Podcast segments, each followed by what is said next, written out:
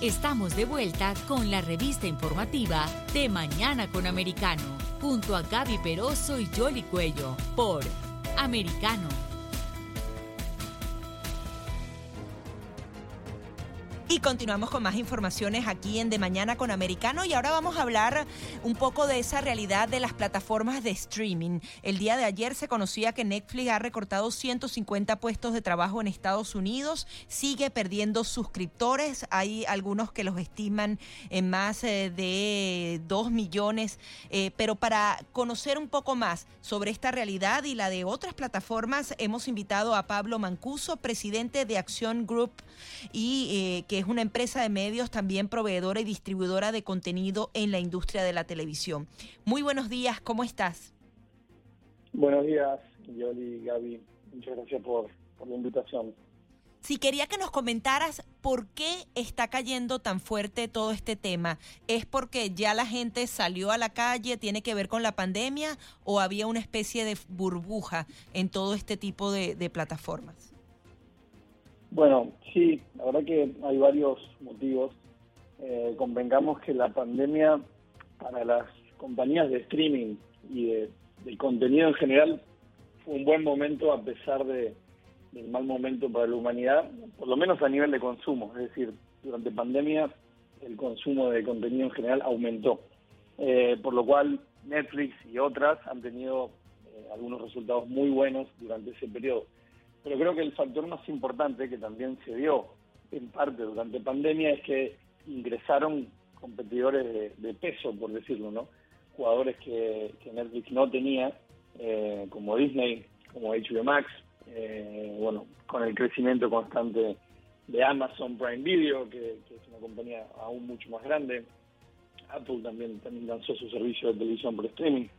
En fin, eh, eso, si viene algo esperado, creo que afecta en gran parte a que uno como usuario tiene una cantidad de oferta inmensa, ¿no? Eh, creo que es un ejercicio que todos en nuestras casas lo podemos vivir como consumidores, de que hay una cantidad de oferta de contenido muy, muy grande. Entonces, por un lado, creo que hay un nivel de competencia más grande. El otro factor que dijiste, la normalidad, también implica que quizás ya no tenemos tanto tiempo y tenemos que ser más selectivos. Eh, y ese, ese, ese mix de, de cosas, eh, yo creo que, son las que por primera vez muestran a Netflix fuera del rumbo de líder, ¿no? Eh, Netflix de alguna manera tiene la bandera de ser el disruptor en, este, en, la industria del streaming. Son los que, los que visualizaron ese negocio y siempre tuvieron este, este, este mandato de líder y por primera vez yo diría que se los ve o se los siente como, como fuera de, de foco, ¿no? Que no tienen tan claro cómo pueden revertir esta situación. Ahora, más allá de, las cifras, porque si vamos en estricto rigor, lo que pasó ahora eh, fue sí, un reporte que tiene 200.000 clientes menos, que algunos lo atribuyen a, por ejemplo, a que en Rusia se desconectó la operación y de ahí se han ido unos 500 o 700.000 suscriptores, pero el tema es más de fondo, al final es que ya proyectan que van a perder aproximadamente 2 millones en los próximos meses, cuando al mismo tiempo, por ejemplo, Disney acaba de anunciar sus, sus resultados, sigue creciendo. Eh, eso abrió la ventana a, por ejemplo, que se hable de publicidad en Netflix, algo que te diría que, Hastings históricamente ha, negado o, no forma parte del ADN de, lo que es Netflix. Entonces ahí es donde yo creo que hay un quiebre de identidad eh, y ese quiebre de identidad se refleja en qué? Bueno, en la bolsa. Eh, sabemos que este es un año muy duro en la bolsa. Eh, casi todas las grandes compañías de tecnología están reportando pérdidas. Y yo haciendo análisis de las cifras te diría que es más un tema de confianza que de resultados. Porque esos 200.000 clientes, por ejemplo, representan el 0.02 de la base total de abonados que, que tiene hoy Netflix. Si pierden 2 millones más, van a representar el 1% pero hay un tema más de fondo que es este de, bueno de la visión estratégica, de la confianza y lo último que creo que es una palabra brillada, pero sigue funcionando, bueno, content is king, ¿no? Al final también algo de contenido tiene que estar pasando, porque este, en algún momento también creo que era muy normal que en el boca a boca, ¿no? De uno como usuario, siempre terminábamos hablando entre amigos, familia, de contenido probablemente que estaba en Netflix y hoy no, no estaría pasando tanto. Eh, les está costando más eh, generar contenido que, que tenga un engagement muy, muy alto. ¿Aló? Sí, tenemos problemas con el micrófono de Yuri.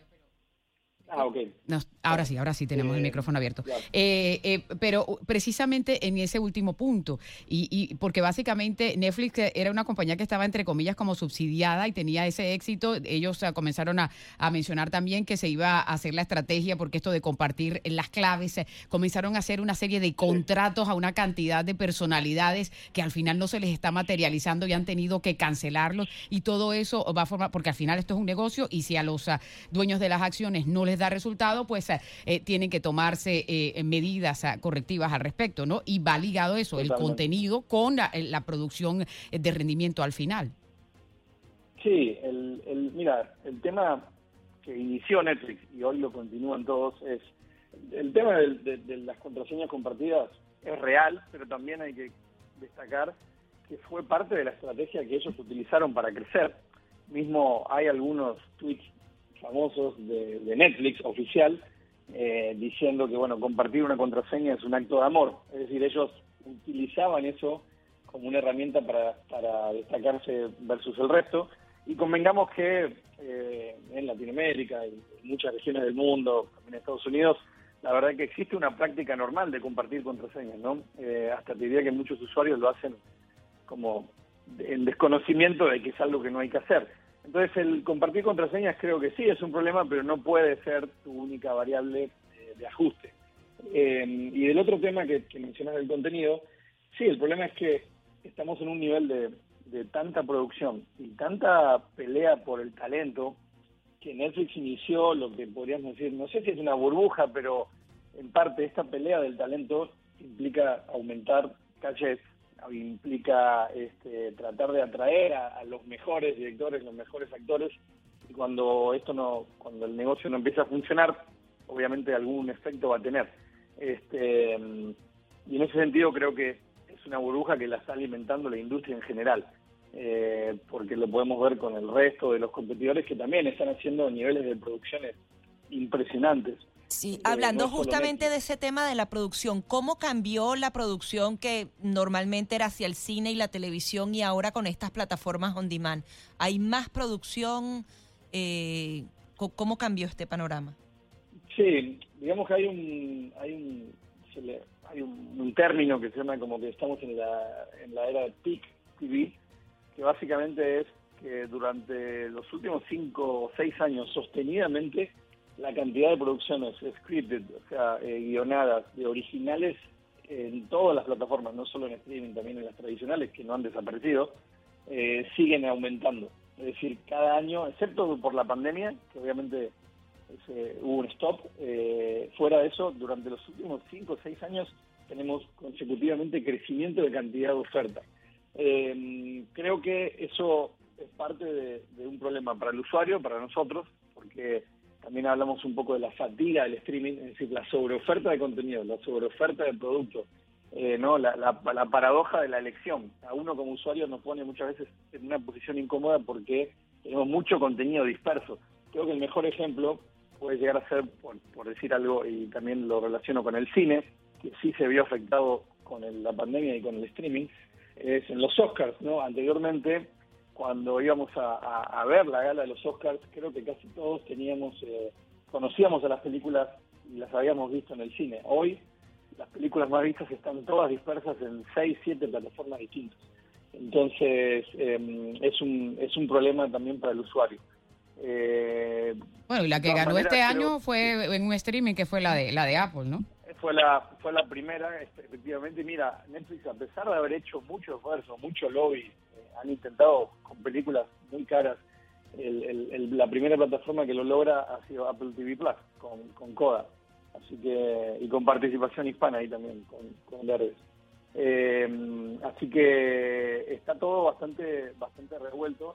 Yo siempre he sido, honestamente, entre comillas, un fan de Netflix por lo que han logrado, pero ahora lo que estamos esperando es ver cómo ellos van a poder retomar subsistir más bien. Son los pioneros y a veces los pioneros no son los que predominan, ¿no? Porque eh, eh, hay otra cosa que hay que tener en cuenta y son los catálogos y ellos no son dueños de nada porque son una empresa relativamente nueva en este mundo del espectáculo y por lo menos Disney cuando abre su plataforma y ellos tienen su catálogo de todas esas películas, o sea, tienen, eh, tienen una serie de, de, contenido ya de, mucho tiempo de producción y, Netflix le toca ahora comenzar a hacer eso, ¿no? Y hay, el oráculo de Omaha, que es, eh, eh, él prefirió comprar otras acciones y no las de Netflix, y las de Netflix están eh, decaídas, ¿no? Y hoy están anunciando que van a despedir a 150 miembros de su staff y por ahí va a seguir la situación.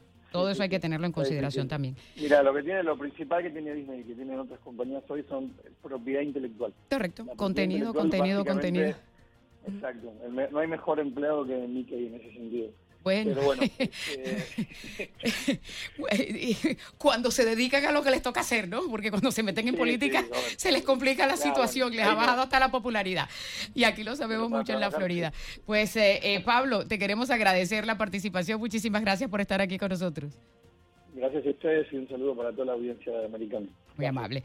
Es eh, Pablo Mancuso con nosotros ah, aquí en De Mañana con Americano. A propósito de los Oscar, eh, ABC, que es la que los transmite, está diciendo que parece que van a, invitar a Chris Rock para que sea el presentador el año que viene eh, de los Oscar. Vamos a la pausa y regresamos enseguida con mucho más aquí en De Mañana con Americano.